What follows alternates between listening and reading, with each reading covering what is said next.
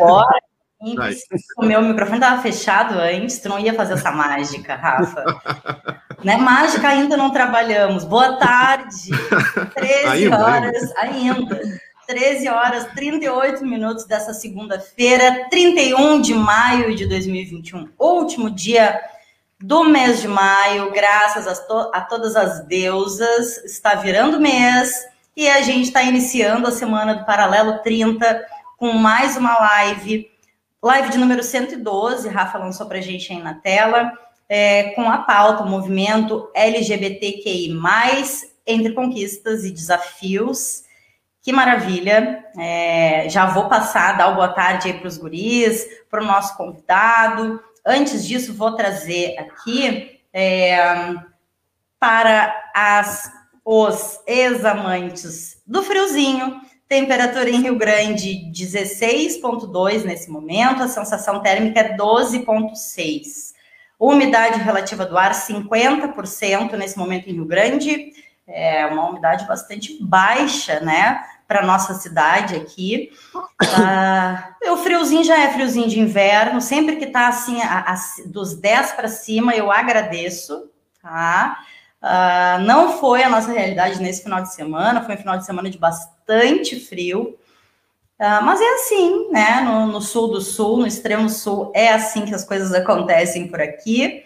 Vou dar boa tarde agora sim para o Marcinho, Márcio Oliveira, Rafael Viana e as boas-vindas para o Fred, nosso convidado de hoje. Muito, Muito boa tarde, Guriz. Boa tarde. Vamos lá. Valeu, começando aí mais um, uma semana de Paralelo 30, depois de um final de semana aí de manifestação, de luta, a gente vai trazendo paralelo para cá. Vamos lá. Muito bem lembrado, Rafinha. Antes, Marcinha, até se tu quiser trazer, só fazer esse comentário, né? Paralelo é, teve junto, Márcio acompanhou é, o, o, ato, né? Tivemos, fizemos registros, Marcinho mandou, a gente é, já compartilhou ali nas redes do Paralelo também. É, final de semana de frio e de luta aqui em Rio é. Grande. É verdade, Rio Grande também teve presente no Fora Bolsonaro, né? Como sempre, né? Rio Grande nunca foge. Aqui a gente está longe, Fred, dos grandes centros, né? Que onde repercute, né? Nas grandes não esse ano, porque os grandes veículos de comunicação, é, pelo menos dessa mídia mais tradicional, não repercutiu, né? Mas a internet é, bombou, né? Na realidade, né? A narrativa dos movimentos sociais que puxaram o evento, essa manifestação foi a que venceu, né? A gente não tem dúvida disso. Em Rio Grande, não tem a dúvida, a gente não tem dúvida de que não fugiria disso também. Então foi bem legal, o pessoal tentou ali manter distanciamento, todo mundo com máscara. Eu ganhei uma máscara até a PFF2, né? E muito legal, assim, todo mundo ali é, né, manifestando. Depois teve uma caminhada, foi bem legal mesmo o, o, o movimento, né? E assim a gente espera que alguém nos ouça, né? Porque tá difícil, né? É, e foram manifestações no mundo todo, né? É, penso que isso é muito, muito importante da gente registrar. Tivemos é, registros de, de, cidades que tiveram é, uma repressão muito forte, né? Contra manifestantes e, e não só, né? mas a gente segue sim né, em luta e é, vi na, na repercussão da jornalistas livres, mídia ninja e tantas outras redes que a gente se comunica, né? Uh, o pessoal precisando é, fazer, trazer a, a retórica, explicar, uh, né, o, o porquê que as pessoas saírem à rua agora para protestar é aceitável, né? E a gente, bom, é, repetimos sim o óbvio, né?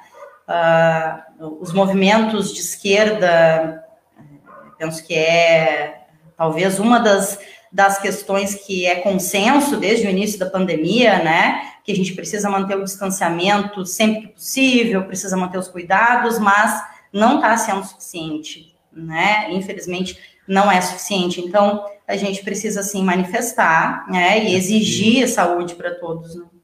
Fala, Rafinha. E esse. Não, eu ia comentar só que eu vi uma. Na verdade, eu não vi no Twitter, que eu não sou um assíduo usuário de Twitter, mas eu vi. Uh, acho que foi na revista Fórum ou alguma outra publicação comentando que o Collor, Fernando Collor, foi às redes sociais no sábado para zombar do distanciamento social durante né, os, as manifestações, né, dizendo, ah, parabenizo né, as pessoas mantendo ah, 5 quilômetros de distância entre cada uma, e alguém veio embaixo, deu uma invertida nele e comentou, ah, não te esquece que foi assim que tu começasse a cair. Né? Então, olha, acho que foi uma ótima colocação, muito bem ali apontada, né? E é. vamos, vamos torcer para que é. faça. Né? Não, e é muito, muito perverso, né, esse discurso da, dessa direita golpista, é, que pergunta, ah, agora não precisa de distanciamento, mas uh, só a gente olhar aí a segunda-feira de manhã, os ônibus abarrotados de trabalhadores, aí pode, né, aí pode. É então, é, é um discurso que engana as pessoas, né, bastante perverso com a classe trabalhadora. Buenos, guris. Marcinho, dê, dê, faça as honras da casa, dê as boas-vindas para o Fred. Então tá, então eu queria, uh, antes eu queria, então, obrigado Fred por aceitar nosso convite, né, o Paralelo tem como uh, compromisso, né, Deca e Rafa, é a, a pauta, né, uh, LGBT, que mais, a gente sempre, ao longo dos 13 anos que o Paralelo está no ar, a gente já teve inclusive uma, uma coluna, como a gente chama, né, mas uma coluna no ar, né, que era mensal, sempre tinha um, um grupo que vinha discutir, e aí por vezes, né, a gente em alguns momentos parou, mas gente, é, esse grupo, né, mas a gente, a pauta tá, é, é, a pauta é sempre nos pautada, né, a gente nunca deixa de trazer essa discussão. E aí eu queria apresentar o Fred, antes da gente começar, o, é, o Fred é o Fredson Oliveira Carneiro, ele é advogado, mestre em Direitos Humanos pela Universidade de Brasília, e doutorando em Direito pela Universidade Federal do Rio de Janeiro, a UFRJ. E é, é o autor do livro A Lucidez e o Absurdo, conflitos entre o poder teológico político e os direitos humanos LGBT na Câmara dos Deputados. Um livro que eu comprei agora, né? Está chegando, Fred, ainda não chegou. É, e, mas a gente quer é, te dar as boas-vindas, né? E aí fala um pouquinho, depois a gente começa o nosso bate-papo. É, boa tarde a todas, a todos e a todas que estão nos assistindo. É, eu queria agradecer é, enormemente ao, ao, convite, participar desse programa muito interessante, Paralelo 30. Tive o prazer e a satisfação de assistir alguns vídeos de vocês na internet e acompanhar os debates que vocês fazem, que são debates tão importantes, né, tão relevantes para pautar, inclusive as atualidades, né, tem atualidades também que a gente é, precisa se conectar com o que está acontecendo, sobretudo nesse momento em que estamos tão isolados ainda, né? Muitos de nós ainda está né, nessa condição do distanciamento social que nos afasta um pouco. Então, obrigado pela oportunidade de abrir essa porta, essa janela da, da minha casa para falar com vocês. É, agradeço muito a recepção da Deca, do Rafael, especialmente do Márcio, que fez a ponte para que a gente pudesse estar aqui hoje. E acho muito importante já começar esse diálogo a partir dessas, dessas é, reflexões que vocês estavam fazendo, né? Falando desse momento de movimentações, manifestações que aconteceu, aconteceram em várias cidades do Brasil no dia 29 desse mês, porque quando a gente entrar no tema de, do diálogo de hoje, né, dos movimentos LGBT, LGBTQIA+, é, para ser mais correto, é, nós vamos falar também sobre isso, sobre essas mobilizações, sobre esses processos de construção social dos direitos, né? a ocupação das ruas para a pauta da construção dos nossos direitos. Então, fico muito feliz de poder estar aqui e dialogar com vocês sobre isso. É, espero que a gente tenha um bom diálogo. Eu devolvo a palavra para vocês. Teremos com certeza, né? É, a, uh, Fred, a gente, uh, quando, quando, eu assisti uma fala tua, né, lá na, no GT LGBTQIA+, uh, que é a FASUBRA, que é a nossa federação é, articula, né, que já acontece há algum tempo, e o Fred era um dos convidados. E, na, na realidade, o tema que ele tinha proposto lá, né, na realidade, que o grupo tinha proposto, era exatamente esse. Eram os direitos, na realidade, avanços e retrocessos.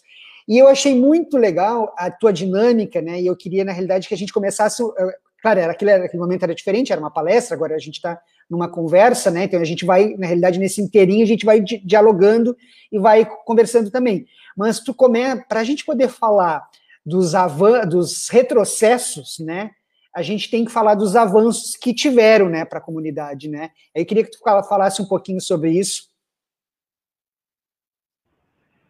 É, então, Márcio, obrigado pela, pelo pontapé. É, nós temos, como eu falei, né, uma história de lutas na pauta do movimento LGBTQIA+. É, nós somos uma população é, é, registrada historicamente desde o período da colonização, né? Quando é, nós temos um, o professor Luiz Motti, que é o coordenador do Grupo Gay da Bahia, GGB, professor na Universidade Federal da Bahia, ele fez uma série de estudos em arquivos, inclusive em Portugal, que dão conta da classificação desses grupos sociais. Então, socialmente, essas existências é, estão na, na, no debate público, portanto, é, ainda porque estavam registradas em processos, né, porque a, a codificação da igreja proibia né, as existências LGBT na, na época da colonização. E assim também os portugueses também identificaram que entre os, os, os nativos brasileiros existiam classificações não hierarquizantes, como a que os, os europeus e o mundo ocidental criou, né, para inferiorizar grupos diferentes do padrão hegemônico, que é o homem branco, cisgênero, heterossexual, cristão, né, é, também tinha essas classificações. Então, nós sabemos, pelo, especialmente pelo trabalho do professor Luiz Motti, que nós tínhamos no Brasil é, grupos chamados tibiras entre os tupinambá, que são pessoas de sexualidades é, diversas né, da norma. Nós tínhamos as cudinas, que eram representações entre outros grupos étnicos brasileiros, diversos grupos que foram registrados pela antropologia, inclusive pelo Gilberto Freire também re registrou. E nós tínhamos também classificações como as quibandas, né, de povos originários da diáspora, especialmente de Angola, uma das quais muito, que hoje tem sido reapropriada pela militância, foi registrada na Enciclopédia Negra, que é um livro que saiu pela Companhia das Letras recentemente, que está biografando personagens importantes da nossa história. Chica Manicongo foi uma dessas, representações vindas de Angola e que aqui performavam uma sexualidade divergente, uma identidade de gênero divergente da norma. Nós não tínhamos essas populações organizadas enquanto movimentos sociais, né? nesse momento, nesse processo histórico. A organização dos movimentos sociais ela é recente na nossa história, né? No, no final do século XIX, início do século XX, a gente começa os primeiros movimentos de organização dos trabalhadores, movimentos sindicais, movimento por direitos políticos. E, é, no caso brasileiro, as ditaduras que nós tivemos no século XX, tanto do, da era Vargas quanto a ditadura militar de 64, impediram esses movimentos de se organizarem. Então, esses grupos sociais que existiam desde sempre, que eram classificados como desviantes da, da norma, eram penalizados pela legislação religiosa, passaram a se reorganizar e se organizar nesse novo formato de movimentos sociais já no século XX, né, no final da ditadura militar, junto com os demais movimentos sociais. Então, o movimento LGBTQIA+, começa a se organizar, surge no Brasil a partir, né, um marco, uma data marco é 1978, é muito influenciado pela contracultura, né, que vinha abalando as estruturas do mundo desde 68, muito influenciado pelo que aconteceu na revolta de Stonewall Inn, em Nova York, quando um bar foi invadido pela polícia que agrediu e prendeu várias pessoas LGBT, e é, um caldo de cultura que a sociedade brasileira estava é, fermentando ali no final da ditadura com a abertura política iniciada em 79. Então, aquele movimento ali começa a se organizar enquanto um sujeito de direitos, no final dos anos 70, e começa a pautar a sua participação na sociedade civil, na esfera pública, nas universidades, Em 78 nós temos também, nós temos eh, dois movimentos que são considerados os movimentos originários do movimento LGBT. A fundação do grupo Somos em São Paulo e a fundação do jornal Lampião da Esquina no Rio de Janeiro. Esses dois movimentos começam a criar a ambiência de um debate sobre sexualidade no Brasil e pautar a necessidade de discutirmos temas que até ali não estavam colocados na, na esfera pública, né? como a orientação sexual, as diversas experiências de gênero, né? começa a ser um debate inicial ali. Então, é, mais ou menos no sentido do que você perguntou, Márcio, para a gente pensar, antes de pensar o, a, a, atual situação de retrocesso, como que se deram essas conquistas dos anos 70, final dos anos 70, até meados dos anos 2000, foram muitas as conquistas, muitas as conquistas. Uma delas que eu citaria é a própria incidência cultural desse movimento mesmo, na linguagem, né? a pró próprio debate que a gente sempre faz em torno da sigla, que é uma sigla sempre em construção, é sempre em construção e reconstrução. A sigla se expandir sempre, inclusive, mostra um, um mecanismo do movimento LGBT de gerir os seus conflitos e se abrir a essa diversidade que é sempre plural, sempre está em, em constante movimento na história, né? As, a diversidade em geral e a diversidade sexual e de gênero em particular, no caso do movimento LGBT. Mas entre várias conquistas que nós tivemos, nós tivemos a aprovação é, da Política Nacional é, de Saúde da População LGBT, nós tivemos um Conselho de Políticas Públicas, o Conselho Nacional de Combate à Discriminação, que passou a ter uma função também de abarcar o debate LGBT no, no governo, nos governos do PT, a partir de 2004.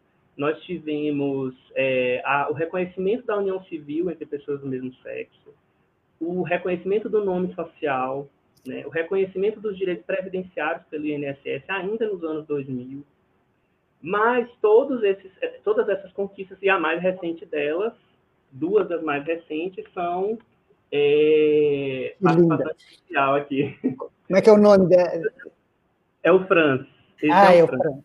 É. é. o... Coisa linda! que legal!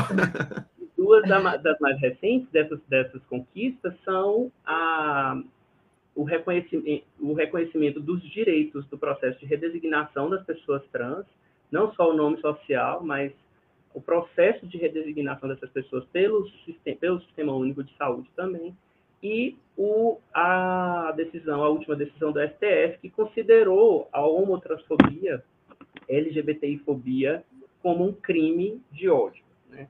Então, são todas conquistas que se dão na esfera do executivo e do judiciário. Né? Então, o movimento LGBT conseguiu uma incidência grande junto ao executivo, sobretudo nos governos populares dos anos 2000, e no judiciário, que é, a rigor é um poder né, que a gente classifica no direito como um poder contra-majoritário, porque ele não é eleito, então ele não está tão é, exposto ao movimento da, de pressões da sociedade civil, nós conseguimos conquistas nesses dois espaços, judicialmente e no governo, é, no governo federal, no executivo, que se estendeu às universidades, aos governos estaduais, outras autarquias empresas públicas. É, no entanto, permanece o legislativo como o espaço de maior é, conservadorismo, de maior retrocesso, maior dificuldade de entrada para, da, das pautas LGBT. Todas as pautas que foram apresentadas no Congresso Nacional, e são muitas ah, nos últimos anos, é, todas elas é, foram arquivadas sem chance de aprovação. Né? Então, nós temos muitas conquistas que, no caso da, da, nossa organização republicana, elas são um pouco frágeis porque não estão garantidas em lei, não estão ainda é, inseridas na, no nosso ordenamento como uma política de Estado, né? mas Ô, Fred, política de governo. Essa, Sim. até, desculpa te interromper, mas é, como essa, como tu falou do judiciário, né, do, S, do STF, onde ele é, criminaliza, né, a, a LGBTfobia, né, cria, né, a legislação, a jurisprudência, né, exatamente porque o Congresso Nacional não legislou para, né, fazer é, essa lei. Então ele diz, enquanto o Congresso não legislar, nós fizemos, a gente vai fazer isso quando o Congresso criar legislação, Então, é bem exatamente o que tu está falando, né? Marcinho, exatamente. eu vou. Pe... Fred, posso pegar uma carona nessa fala do Marcinho? Claro, ah, e não, e, e eu estava aqui pensando, quando tu trouxe essa questão né, do, do Congresso, dos espaços do Legislativo, né? Uh, automaticamente lembrei do que aconteceu na última eleição, dentro desse contexto todo de, de, de ódio, e, e, nem sei é, se temos precedentes uh, né, de, de, períodos com mais crimes de ódio, como o que a gente tem visto atualmente, né? Mas nós tivemos um, um, uma ocupação de espaços legislativos muito significativa é, da população ah, LGBT, sobretudo representações uh, de trans e travestis, né?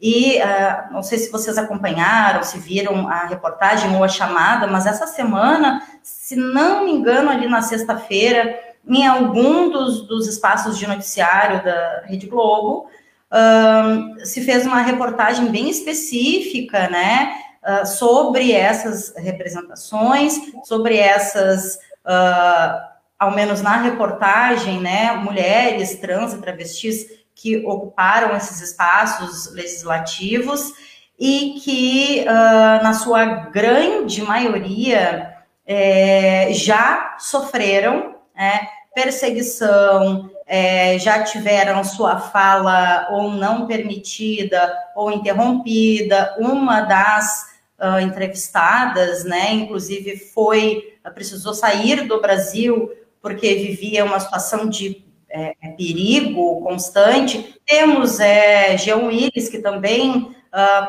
precisou fazer esse movimento. Enfim, uh, nem sei como é que a gente organiza uma pergunta nesse sentido, mas ao mesmo tempo que a gente percebe um, um aumento e talvez um desvelar do ódio, né? Os crimes de ódio e o ódio se mostrando muito mais, a gente também percebe uma, uma resistência que nunca deixou de acontecer, um movimento que nunca deixou de acontecer, né? Mas de, é, de da, da população, da comunidade LGBTQIA+, se colocando nesses espaços é, de, de, legislativo, né? E uma não aceitação do conservadorismo que está desde sempre também nesses espaços. Né? Não sei se ficou confuso, se eu consegui. Ô, Deca, e a Beni, né, que é essa vereadora trans que, que sai do Brasil, ela faz o pedido em janeiro para a polícia, para polícia militar, né, para a Câmara, pra, aliás, para pedir a proteção e a Câmara, a, a, PM nega, né, diz que não recebeu o ofício, por, uh, e eles, na reportagem até diz, né, da dificuldade que eles estavam encontrando de ter a, a, a, segurança feita pela Polícia Militar no Rio de Janeiro, né? Ou seja, estar também dentro do Estado, não é só na, na, na, na sociedade, né? Isso também, hoje, como a Deca está falando, né? Traz dentro do Estado isso, né?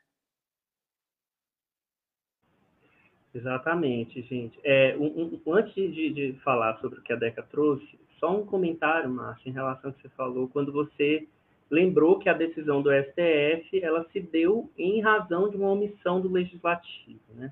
Está na justificativa da decisão. O Supremo Tribunal Federal decidiu após entidades do movimento LGBTQIA+ ingressarem no judiciário solicitando que a, a Constituição da República fosse é, implementada para essa população, é, o Supremo Tribunal decidiu em razão dessa omissão, porque quando a gente avalia o, a Constituição Federal de 88, ela aprovou em 88 que nós éramos um Estado né, laico, de respeito à diversidade da população, de respeito à vida, fundado em princípios como a dignidade humana, né, a liberdade e tal. E o legislativo, como eu falei, é, recebeu o Congresso Nacional diversos projetos de lei ao longo dos anos, nenhum deles foi aprovado. Nós temos, inclusive, um projeto de lei do deputado João Willis, que era o projeto de lei, o PL João Nery, fazendo uma homenagem a João Nery, né, um dos primeiros homens trans brasileiros de nome nacional, e o PL visava justamente reconhecer a, os direitos da população trans e pautar a criminalização da LGBTfobia. E isso nunca aconteceu. Então, o STF fez esse, é, esse exercício de é, inserir a LGBTfobia no conjunto de crimes de ódio que está previsto na legislação brasileira pela, pelo crime contra o crime de racismo. Então, muitas pessoas na época ficaram confusas. Não é que a partir de agora a LGBTfobia é um crime de racismo, mas é um crime como o racismo, é um crime de ódio contra a existência daquelas pessoas por serem quem elas são. É, e essa omissão do legislativo, ela foi percebida há muito tempo pelos movimentos sociais, né? O movimento de mulheres, movimento negro, movimento LGBT. É, é entrando já no que a DECA trouxe, né? De, dessa ocupação do legislativo. Esse, essa percepção, ela acontece há muito tempo. Mas, como a gente, é, quando a gente entende um pouquinho, se apropria um pouquinho do nosso sistema eleitoral, especialmente do legislativo, da relação dos partidos com os movimentos sociais, nós sabemos da grande dificuldade que é a abertura de espaços para novas lideranças, para pautas que não são as pautas. À direita, nós, vamos, nós não teremos espaço para o debate LGBT. E à esquerda, nós temos que disputar esse espaço com as pautas tradicionais dos movimentos dos trabalhadores, especialmente. Né? É, então, não, não, nem sempre foi um debate fácil de ser feito, mas ele existe há muito tempo. Né? Na Constituinte, em 1987, quando nós estávamos é, é, havia uma Assembleia Nacional Constituinte reunida para pensar a nossa nova Constituição, o movimento LGBT levou pautas para os, para os, os deputados constituintes. A principal pauta era a criminalização da homofobia na época e o reconhecimento da orientação sexual como uma das características a serem respeitadas pelo Estado Democrático de Direito. Nós não conseguimos Desde então, não conseguimos inserir isso na, na nossa Constituição. Ficou na abertura, no, no, no, debate mais genérico, né, sobre os direitos da população em geral. Mas, é, diante dessa dificuldade de entrar no legislativo, né, nós fomos para o executivo e o judiciário, como eu disse.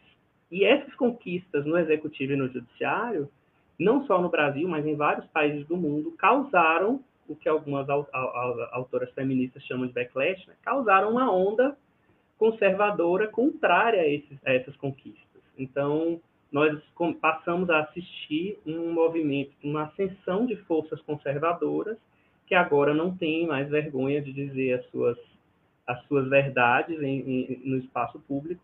É o que uma, a professora Rita Segato, uma professora argentina, mas aqui professora na Universidade de Brasília, classifica como um retorno conservador ao discurso moral.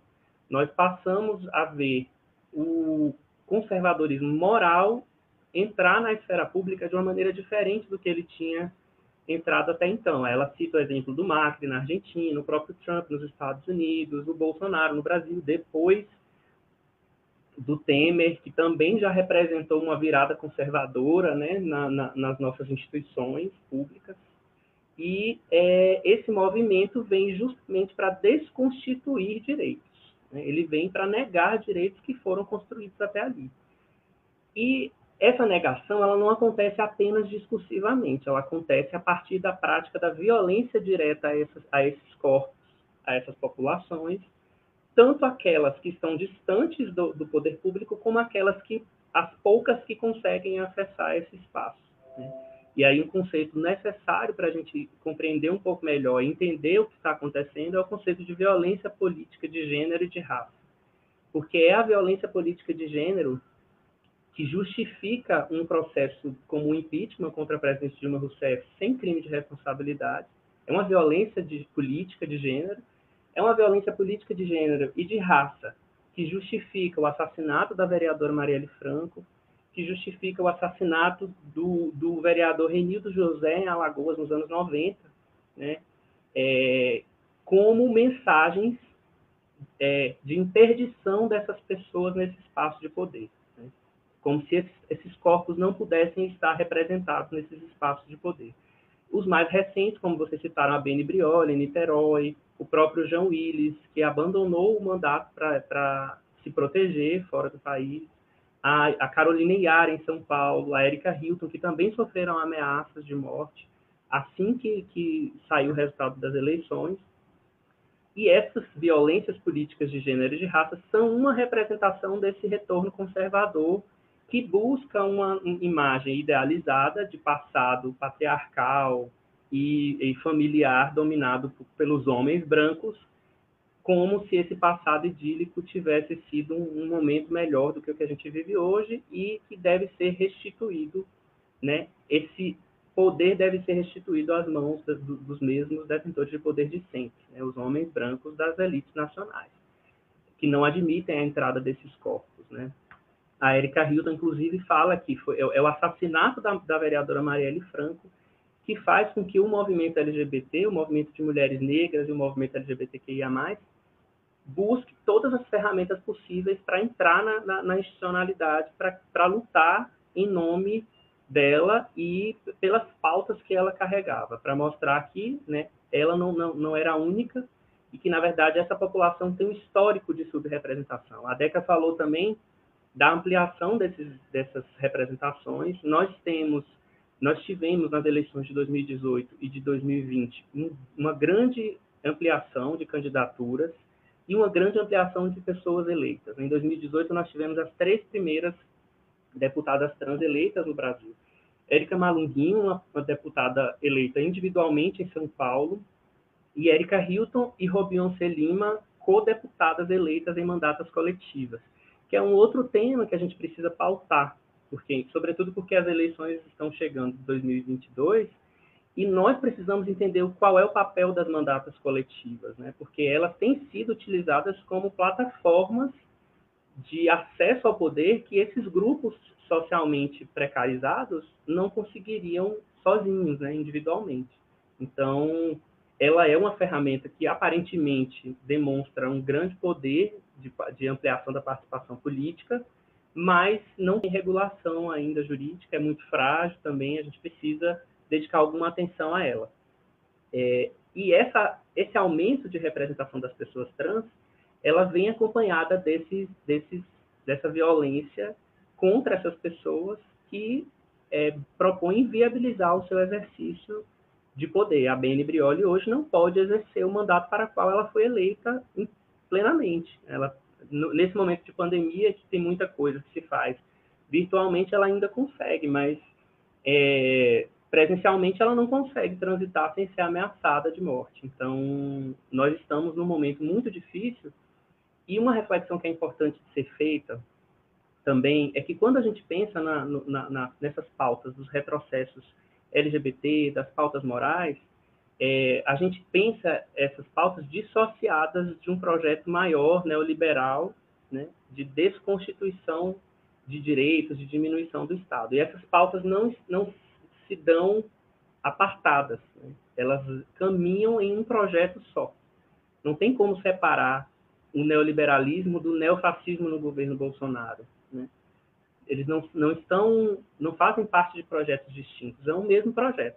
A professora Wendy Brown, é, uma feminista dos Estados Unidos, ela tem resgatado o ideário neoliberal dos seus é, iniciadores, né, dos pensadores iniciais desse movimento, Frederick Hayek, que mostrava que dentro do seu projeto de poder do neoliberalismo estava tanto o desmantelamento da sociedade que é desconstituir esses direitos sociais, não só da população LGBT, mas das mulheres, dos negros, dos indígenas, de todos os grupos que foram precarizados ao longo da história, mas visa também recristianizar a esfera pública, né? despolitizar a política e recristianizar a esfera pública. Então, esse processo ele se dá num todo, ele não, não, se dá separado. Né? A gente não pode separar o Paulo Guedes da Damares Alves no governo Bolsonaro. Eles fazem parte de um mesmo projeto, que é um projeto desconstituinte de direitos que se dá com toda essa violência contra essas representações sociais. É, às vezes as pessoas até podem brincar, né? Damares fica. Hum, ela é, é, é, engraçado, é engraçado, né? As pessoas é, comentam, né? Na realidade, bem como tu traz, né? Na realidade, é um, é um, faz parte de um projeto, né? As pessoas dizem assim, ah, ela é, ela é doida, né? Não, é, não tem nada a ver com com sanidade mental, muito pelo contrário, né? Tem a ver faz parte de um projeto. Mas, Fred, eu queria te trazer uma, uma questão, e depois a Deca também acho que quer falar alguma coisa, mas é, lá em São Borja, né, foi o tema da reportagem ontem que saiu no Fantástico, a, vereadora Lins Robalo, né, e ela é uma vereadora dentro de uma Câmara que só tem homens, né? E de uma cidade, é, São Borja é a terra do Getúlio Vargas, né? Se eu não me engano, né? E imagina, né? Dentro de uma cidade, de uma, de uma sociedade extremamente conservadora, que é uma cidade do interior do Rio Grande do Sul, né? Não conheço a realidade, mas a gente sabe como é que funciona. É, a gente tem uma vereadora, uma mulher trans é, eleita, né? É, queria que tu comentasse um pouquinho sobre isso, porque, claro, isso é, não foge um pouco dessa da realidade a qual a gente está de qual a gente está falando, porque parece que é uma realidade paralela, mas na realidade não é, né? Na realidade, é como tu falou, são os grupos que começam a se organizar, né, para tentar disputar esse espaço, né? Ô, meninos, é, contribuir com uh, quando tu, tu traz uh, a Lins, né, é a única mulher no legislativo e a única pessoa negra, uhum. né? Uh, os, os, colegas vereadores, os demais colegas são todos homens brancos, né? E isso, bom, é, né? Se isso já, já não final, diz, né? a gente não sabe o que mais diz, é. né? E eu quero trazer junto. Final, né, Deca? Poxa, né? E vou trazer junto aqui a contribuição da Maria de Lourdes Lose, a Mariazinha, que é nossa professora também. Eu tô, uh, queria fazer o comentário, né, Marcinho, ouvindo o Fred muito, muito atenta e, e, como é bom ouvir, né? Entendi a tua empolgação, Marcinho, quando tu quis trazer o Fred para cá para o paralelo, muito bom, né, de, de ouvir e e juntar todas as, as, questões que a gente fica questionando e, e né, reivindicando e a gente consegue é, juntar os linkzinhos todos assim numa, numa fala é muito bom, né? É, vou trazer as contribuições da Maria de Lourdes Lose. A Mariazinha diz, porque não basta estar na legislação, a dificuldade ainda existe, uh, a, é aquelas agentes do poder público cumprir com sensibilidade à legislação, resultado dos preconceitos estruturais. E em seguida, ela trouxe por último agora que essas lutas precisam ser anticapitalistas, né? E foi bem essa, essa última fala que o Fred trouxe, né? Da, desse projeto que que está junto, que é neoliberalista, que é neofascista, que está tudo dentro do, do mesmo projeto, né? Devolvo para vocês. Então, gente, é, com certeza essas lutas, começando aí pelo final da, da professora, essas lutas precisam ser anticapitalistas, né? elas precisam ser... E uma coisa que nós aprendemos, é, com, sobretudo com o movimento de mulheres negras, é que as lutas precisam ser interseccionais. A gente precisa compreender os distintos graus de vulnerabilidade em que as, as populações se encontram. Né? Nós temos distintas formas de sofrer violência e a, o capitalismo é uma das matrizes é, centrais e estruturais do, exercício dessas violências e dessas desigualdades que a gente vive. Então, não há como pautar a luta do movimento LGBT, movimento negro, movimento de mulheres, sem pautar as lutas anticapitalistas juntos. Né? Isso acontece muito na realidade, porque a realidade é complexa. Né? Mas não faz sentido também deslocar a pauta das classes sociais, dos conflitos sociais, da pauta dos demais movimentos sociais. Porque, enfim, vivemos numa sociedade capitalista que tem uma matriz de opressão e de exploração do corpo humano, não só da nossa força física, mas da nossa força psíquica, né? tem um autor é, é, sul-coreano chamado Byung-Chul Han, que fala que nós estamos vivendo agora um processo de psicopolítica. Se Foucault identificou que o capitalismo no século XX ele se estruturou como uma biopolítica, a forma de gerir a vida para que nós de nós fosse extraído o capital do nosso trabalho, nós vivemos hoje um processo de, de psicopolítica, porque é a última fronteira que o capitalismo tem para nos colonizar. É a nossa cabeça, né? É o nosso o tempo que a gente gasta nas redes sociais, com o que que a gente gasta o nosso tempo e cada vez que esse tempo é empregado nas redes sociais, ela está gerando uma economia, ela está gerando um, um, um, conjunto de informações que a gente sequer tem conhecimento, né? O que, que o Big Data faz com as nossas informações. Mas é, o capitalismo ele vai se transformando e ele vai se adaptando à realidade e vai e continua tirando de nós a nossa força vital, a nossa, a nossa, as nossas capacidades. A gente precisa lutar contra isso também. É, quando vocês trazem o caso da, da vereadora Liz Robalo, é, é, muito parecido com vários desses outros casos que a gente tem visto, né? Da Bene Brioli em Niterói, da Linda Brasil em Aracaju, é, e é interessante que em várias capitais brasileiras, Aracaju, São Paulo, Belo Horizonte, a pessoa mais votada nessas eleições de 2020 é uma mulher trans negra, majoritariamente. Foram mulheres. Em São Paulo, a Erika Hilton foi a mais votada vereadora da cidade. Então, a mulher mais votada. Então, é uma, uma a representação de uma força muito grande, de, dessa organização social de luta que há muitos anos se, vem se estruturando na sociedade brasileira. É, mas esses processos eles não se dão de maneira excludente. Ao mesmo tempo que nós estamos vendo um fortalecimento desses movimentos, nós também vemos um recrudescimento da resposta conservadora. Ah, o jornal francês é, Libération postou, fez um, um, um, perfil da deputada Erika Malunguinho em 2019, em que ele falava que ela era uma representante de um outro Brasil, porque enquanto o Bolsonaro era eleito presidente da República, esse outro, outro Brasil elegia pessoas como a Erika Malunguinho, como a Liz Robalo, como a Beni Brioli, né? Então, esse outro Brasil está se articulando. Nós conseguimos entender nesses movimentos a importância de ter essas representações em todos os lugares, né? No movimento LGBT, quando a gente estuda um pouco a história do movimento, a gente vê que nesse momento inicial que eu falei, lá no final dos anos 70, 80, até anos 90, a pauta principal era a pauta da visibilidade. Era preciso sermos vistos, né?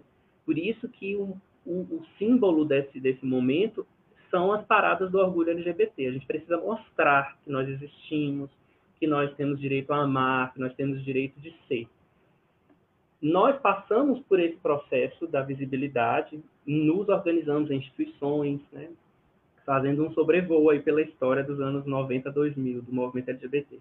Nos organizamos em, em movimentos, em entidades, esses movimentos e entidades conseguiram é, algumas dessas conquistas institucionais que eu citei e chegamos ao início dos anos, ao, ao, a meados dos anos 2000 e a partir de 2010 há um outro debate, que é o debate, além de sermos vistos, e, e termos a nossa existência respeitada, nós precisamos de representatividade, nós precisamos estar lá. Então, é, não adianta mais é, não adianta mais pensar que é viável construir uma política sem a representação dessas populações e todas elas, todas essas populações precarizadas. Se a gente pega a representação política de indígenas, de mulheres negras, de pessoas LGBT, ciganos, de vários desses grupos sociais, nós vamos perceber que nos últimos anos se amplia a representação dessas pessoas. Então, esse é um passo importante que os movimentos sociais deram agora nessa segunda década, do, do, do, nessa terceira década que estamos entrando do século XXI, que é o debate sobre representatividade. Nos anos 2000, se a gente for só localizar em termos de governo, o governo FHC tinha um debate sobre uma política de ideias, ou seja, a gente poderia é, eleger, a gente deveria eleger pessoas que defendessem as nossas ideias, defendessem as nossas pautas, mas não necessariamente essas pessoas seriam como nós, seriam pessoas negras, seriam pessoas mulheres, seriam pessoas LGBT. E o trânsito que esse debate entre visibilidade e representatividade faz é que, além de uma política de ideias, nós precisamos de uma política de presença. Nós precisamos estar lá. Então, essa ampliação da representatividade tem ecoado com muito sentido para uma parcela importante da população brasileira que está conseguindo eleger essas pessoas. E é, nós precisamos fortalecer esse movimento, mas nós sabemos que esse movimento ainda é minoritário quando a gente avalia a composição de uma Câmara de Vereadores, como vocês citaram, de, de o caso da, daí do interior do Rio Grande do Sul. A gente avalia a Assembleia Legislativa de São Paulo, onde está a Érica Malunguinho. Nós sabemos que essa população ainda é muito minoritária. A população negra, LGBT, a população em situação de rua mal tem representação né, em espaços legislativos, se não nos movimentos sociais. Uhum. Então, ainda é um movimento minoritário. A gente ainda precisa fortalecer mais esse movimento, porque o outro movimento continua é, de, de, é, como detentor do, do, do, dos meios de produção, voltando para o debate capitalista. Ele continua sendo financiado pelos grandes empresários e continua, enquanto na Assembleia Legislativa de São Paulo, por exemplo, na atual legislatura, nós temos Érica Malunguinho, a primeira mulher trans negra nós temos 17 milionários, 17 deputados que têm uma renda superior a um, têm um patrimônio superior a um milhão de reais. Essas pessoas, elas estão a serviço de um projeto também, que não é este Brasil representado por essas vozes que nós estamos discutindo. Então, essa é, é esse é um dos espaços mais relevantes para o movimento LGBT hoje. É, voltando para uma coisa lá do início que o Márcio falou, inclusive por que, que é tão importante ocupar o legislativo? Porque é no legislativo que nós podemos pautar a construção de novos marcos sociais, novos marcos civilizatórios, uma legislação que reconheça direitos que ainda não estão reconhecidos. Porque essas conquistas que nós tivemos, sobretudo no executivo, elas começaram a ser desconstituídas com o governo do Jair Bolsonaro. As duas primeiras ações do governo Jair Bolsonaro, não sei se vocês se lembram, mas nessa pauta, foram é, a desconstituição do Conselho Nacional LGBT, que deixou de ser LGBT, virou só Conselho Nacional de Combate à Discriminação, a, a, é, a retirada de material informativo sobre a política de DST, HIV AIDS do portal do Ministério da Saúde e a extinção da Secretaria de Educação Continuada e Diversidade do MEC, a SECAD, que era a secretaria destinada a pensar a pauta da diversidade, a pauta dos direitos sociais no, nas políticas de educação.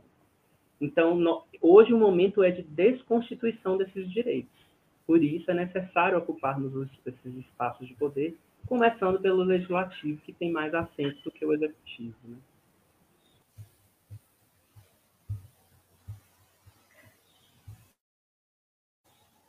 Marcinho? Tá por aí? Tô, tô, tô. Tá. Não, eu tava aqui enquanto. É, enquanto. O é maravilhoso, mas eu tenho que ficar mudando de lugar para poder. Para poder estar na tela. Não, enquanto é. estava ouvindo aqui o Fred, é, fui buscar, porque eu não lembrava é, exatamente os dados, mas uh, no Brasil, de fato, e, isso especificamente aqui do Rio Grande do Sul, né? Estava buscando pelos números do Rio Grande do Sul. Uh, e, e, né, a gente tem. Por, por, que trazer o Rio Grande do Sul? Vamos lá, né? A gente falou da Lins, uh, e o Marcinho trouxe, né, a São Borja, e, uh, enfim, né, não estou trazendo nenhuma novidade no momento em que digo que a gente sabe, né, que infelizmente é, o Rio Grande do Sul uh, é né, um, um, estado, e a gente vê isso nos, nos números, né, nas eleições, uh, um estado que tem uma, uma tendência muito forte né, a eleger representações conservadoras. Né? É, e tivemos aí a, a Lins em São Borja, e aí quis ir ali buscar, ainda não achei o, o número exato, Uh, mas no momento em que abri, tem a vereadora Lins, uh, além da, da Lins, tem a Yasmin e também a vereadora Regininha, Maria Regina, é, que foi a vereadora que elegemos aqui em Rio Grande, né, que foi eleita, sim, pela identidade é, relacionada com as pautas do movimento, porque Regininha uh, vem está e, né, se elege também através dos movimentos, junto com os movimentos, né? Uh, e, bom, é, tivemos ali junto com a Regininha, temos mais três é, eleitos, né? Regininha e Denise, são duas mulheres uh, eleitas, é, Rafael e Rovan, dois homens eleitos, é, que formam aí quatro representações da esquerda em Rio Grande, diminuiu bastante em relação é, ao pleito anterior, né, na Câmara de Vereadores, porém, neste momento, a gente tem pela primeira vez, né, e a Câmara de Vereadores aqui de Rio Grande, né, Fred, é a mais antiga do Estado, uh, e elege pela primeira vez né, uma, uma mulher trans, uma mulher ligada aos movimentos, com as pautas do, do movimento LGBTQIA+, né, Uh, e, e, enfim, é, queria trazer um número na sequência, acho aí, mas é uh, no país foram, né, os dados da ANTRA, da Associação Nacional de Travestis e Transsexuais, uh, ah, 271 candidaturas no país e eleitas 30, né, dois homens trans e 28 travestis e mulheres trans, né, e que esse aumento é, significa 275% de pessoas trans eleitas em relação a 2016, é, quando se elegeram oito candidatas. Então, imagina, para 271 candidaturas em todo o país, né? Isso não é Rio Grande do Sul. 271 candidaturas, é, se elegem 30 representações. Uh, se a gente for olhar de modo geral, diria, nossa, mas é pouquíssimo só que é um aumento de 275% em relação às eleições de 2016, né? Uh, então é algo, sim, muito significativo, sim, muito importante.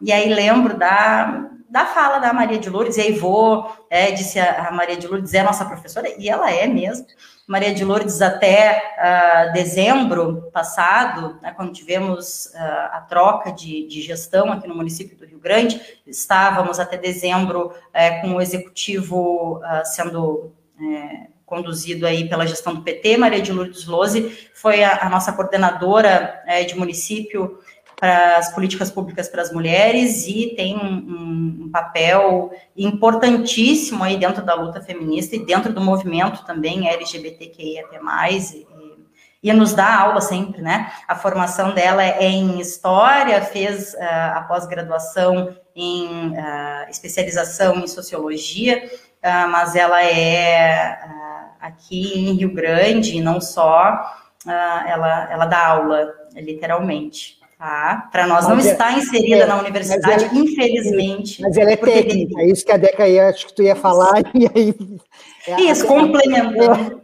Ela é técnica da FURG e nossa, e nossa coordenadora, né, é. a Marcinha, e nossa coordenadora da APTA FURG Sindicato, desse espaço aqui de comunicação. Uh, tem muito o dedo dela também nessa diversidade de, de pautas, né, desse espaço aqui. É, mas, enfim, só para te contextualizar também, Fred, tá? Inclusive, Deca, obrigado por falar de, da professora Maria de Lourdes agora, porque eu tinha anotado uma coisa que você leu no comentário dela e não tinha falado. Mas eu gostaria de dialogar com ela sobre isso, é, antes até de falar sobre os preconceitos estruturais que ela trouxe, né, é, refletindo que a legislação por si só não é suficiente. Né? É, antes disso, falar uma coisa, só fazer um, uma referência ao que você estava contando, essa contextualização que você trouxe, desse aumento expressivo, é muito significativo. Né? Ainda que seja minoritário em relação ao total do, de assentos, é muito significativo ver esse processo acontecer, quase revolucionário é, é, saber da existência dessas pessoas nesses espaços de poder, né? saber que é possível estar, estar ocupando esses lugares. É, mas um, uma, uma característica desse processo que eu queria destacar é que ele é um processo que se dá em bases diversas das bases tradicionais da política também. Eles são necessariamente processos coletivos e estão relacionados a lógicas comunitárias. Essas pessoas, essas novas lideranças que têm renovado as esquerdas eh, no Brasil inteiro, né, em vários partidos de esquerda, são os partidos que abrigam essas candidaturas é, além de renovar a esquerda e o debate que a esquerda faz por trazer essas pautas, são movimentos majoritariamente vinculados a pautas comunitárias.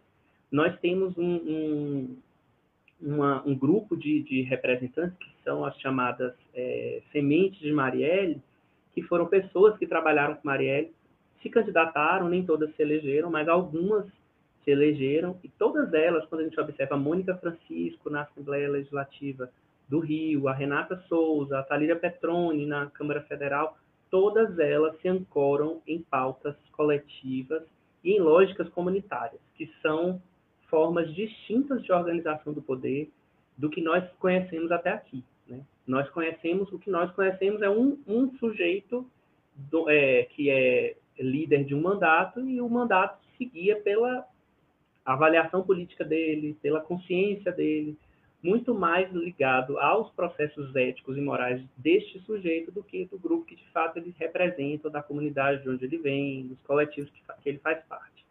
E esse movimento tem acontecido com essas representações, o que é mais interessante ainda, porque nós é, estamos assistindo entrar na esfera pública um processo, processos coletivos diversos do que a gente tinha visto até aqui.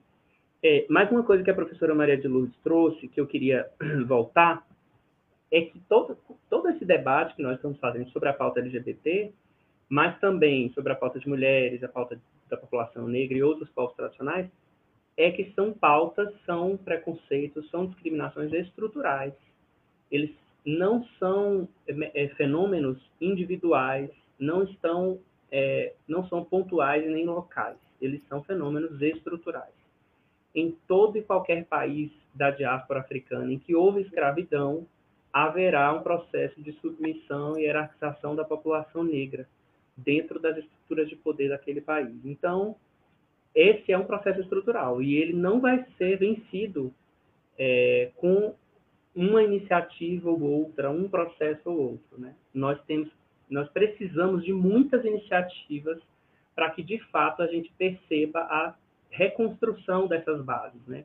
Nós temos 521 anos de história no Brasil enquanto nação, e em 521 anos é a primeira vez que nós temos essas representações ingressando nas casas de poder né, do, do Brasil. Então, para que é, a gente consiga vislumbrar o resultado dessas transformações, ainda leva um tempo, e, e é necessário que haja diversos processos sociais na cultura, processos sociais na educação, é, o TSE, o Tribunal Superior Eleitoral, constituiu um grupo de, de pesquisadores esse ano, que é um grupo que está analisando a legislação é, eleitoral para propor reformas ao Congresso para as próximas eleições em 2022. E esse grupo ele tem se deparado com vários desses entraves é, é, estruturais que se reproduzem institucionalmente e há uma grande dificuldade de resolvê-los. Um exemplo que eu queria trazer para pensar como é difícil, não basta ter a lei né, e a regulação, o TSE, em 2018, é, regulou, por lei de resolução, o direito das pessoas trans de retificarem o seu, os seus é, documentos com o seu nome social, seu título de eleitor. E nós tivemos, isso em 2018, nós tivemos já um número expressivo em 2018 que conseguiu voltar com seus títulos já retificados no Brasil e no exterior, mas em 2020 nós tivemos muitos relatos de violência contra essas pessoas. Então, a, mesmo havendo uma normatização do Tribunal Superior Eleitoral, muitas dessas pessoas enfrentaram entraves dentro da estrutura da justiça eleitoral, com mesários, com os servidores com quem ela precisava conversar em termos desse, da, das violências que limitavam a, o seu acesso àqueles espaços. Então, é, é, não basta a, apenas a normatização e a legislação, mas também não tem como a gente caminhar sem ela. É necessário fazer esse, esse ganho em termos institucionais. Porque, em termos sociais, quando nós temos ferramentas também, a gente luta a partir delas, né? A gente vai lutar a partir dessas ferramentas. É, nenhum direito é conquistado sem luta e é, é, mantido sem luta também. A gente tem que continuar lutando para não perder todos esses direitos que foram alcançados. Né? E eu vejo que esse ingresso do, de, de, tantas representações no, no legislativo, ele é um, um, uma, uma das faces desse processo. é uma das faces do processo de é, avanço na história, avanço nas conquistas desse movimento LGBT, que precisa de muita luta ainda para se manter. A Érica Malunguinho, por exemplo, voltando a ela, é, e eu estou falando muito dela porque eu estudo no doutorado a mandata dela em São Paulo. É, nós estamos agora no penúltimo ano de mandato dela e ela só conseguiu aprovar um projeto de lei até agora, porque as forças contrárias são muito fortes, são muito resistentes e não abrem espaço né, ainda. Então, a luta é de formiguinha em relação a isso, essas representações, mas elas precisam ser fortalecidas e a gente precisa eleger cada vez mais pessoas que representem a diversidade e a pluralidade de, de, do Brasil. Né? Fred, é, e, Fred e meninos, é, são 12h38, a gente já esticou um pouquinho, mas é, batemos agora uma hora de live. Uh, então, eu vou sugerir, tá? O Rafinha já lançou as informações aí que a gente tinha, é, que eu tinha trazido, falado, que o Rafa lançou aqui embaixo para nós. Ótimo. E agora, para finalizar, a Mariazinha traz que a vereadora Regininha teve dificuldades para utilizar seus documentos para registro da candidatura. É, exigiram o comprovante de inscrição no Exército. Tá, é, tá aí, né? Tá aí é, o que o Fred estava trazendo, expondo, né, na, na fala dele, que é, infelizmente, né, uma violência comum uh, sofrida, seja aqui no município de Rio Grande, seja é, no Rio de Janeiro, ou seja onde for. Né? Uh, Marcinho, não sei se queres fazer um fechamento com o Fred, pedir para ele fazer uma fala uh, de encerramento, pode ser? Claro. Fred, por favor, te, te agradecemos né, novamente a tua, tua disponibilidade por estar aqui e uh, muito, muito, muito por começar a semana te ouvindo e conseguindo ligar vários, vários pontinhos aqui, né, nos nossos uh, questionamentos, nas angústias que a gente tem aí na luta te agradecendo muito. Eu que agradeço, gente, pelo convite. Foi uma alegria participar do programa. Parabéns pelo trabalho que vocês desenvolvem aqui. É necessário que a gente tenha espaços como esse, é, sobretudo por todas essas questões que nós conversamos, como que é, muitas vezes as, as, os nossos horizontes vão se fechando diante de tantas notícias que a gente recebe, de tantas coisas que a gente tem visto, né? Nesse período de emergências pandêmicas e políticas que são muito difíceis de serem é, vivenciadas né, no nosso dia a dia, é realmente adoecedor, né? Então, é uma alegria e, e um, um, respiro ter um espaço como esse, para que a gente possa dialogar e, e, de uma maneira tão, tão leve, tão livre, né? E tão crítica também, que é muito, muito importante, né? Que a gente tenha essa perspectiva crítica. Agradeço demais. É, para finalizar a minha fala, eu queria é, só é, ponderar isso que a gente estava conversando, né? Que assim, as lutas são muito difíceis, como vocês como a gente começou esse diálogo, nós estamos agora voltando para a rua com muitas limitações ainda, é, mas a gente tem que estar tá atento e forte, como diz Caetano Veloso, porque as lutas virão daqui até o ano que vem a gente vai ter que lutar muito. 2022 é um ano muito simbólico para muitas pautas, né? Um ano que a gente completa 10 anos de, de políticas de ações afirmativas, 20 anos de políticas de ações afirmativas no Brasil. É um ano em que essa política vai ser revisada, né, as cotas raciais. É o ano em que nós comemoramos 100 anos da Semana de Arte Moderna, 200 anos de independência, e quando a gente pensa na realidade local, das cidades que nós citamos, do, do estado que a gente está, do país que a gente está, o ano de 2022 traz esse símbolo também, né? Que independência nós queremos e que independência nós construímos ao longo de todos esses anos, né? O quanto somos independentes de todas essas forças opressoras que nos cercam, né? É, e eu acho que o movimento LGBTQIA+, tem muito a nos ensinar sobre a luta pela independência, a luta pela liberdade, a luta pela garantia dessas existências. Esse ainda é um movimento que tem lutado para se manter vivo, né? sobretudo das mulheres negras, trans, lésbicas, mas é um movimento que tem lutado ainda para existir, né? E para finalizar de uma maneira não tão dura como essa mensagem traz, né? É importante lembrar um debate que teve entre a Conceição Evaristo e a artista J. Mombassa. Elas redigiram uma frase que eu tenho, que eu gosto muito, que ela tem alimentado muito dessas esperanças de que nós estamos num caminho, né? Que essa frase delas diz o seguinte: eles combinaram de nos matar, mas nós combinamos de não morrer. Então, agradeço e espero encontrar vocês em outras frentes de luta nesses anos que se seguem. Muito obrigado. Ah, vamos, vamos nos encontrar. Né? Com certeza. coisa linda, coisa boa.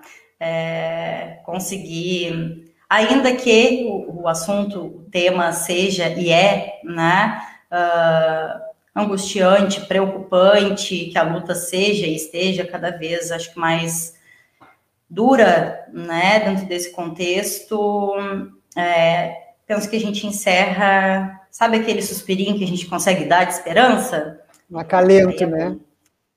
É bom começar a semana assim, né? Gente, é, é, duas horas e 44 minutos nesse momento, 14 e 44 dessa segunda, 31 de maio, a gente vai encerrando por aqui.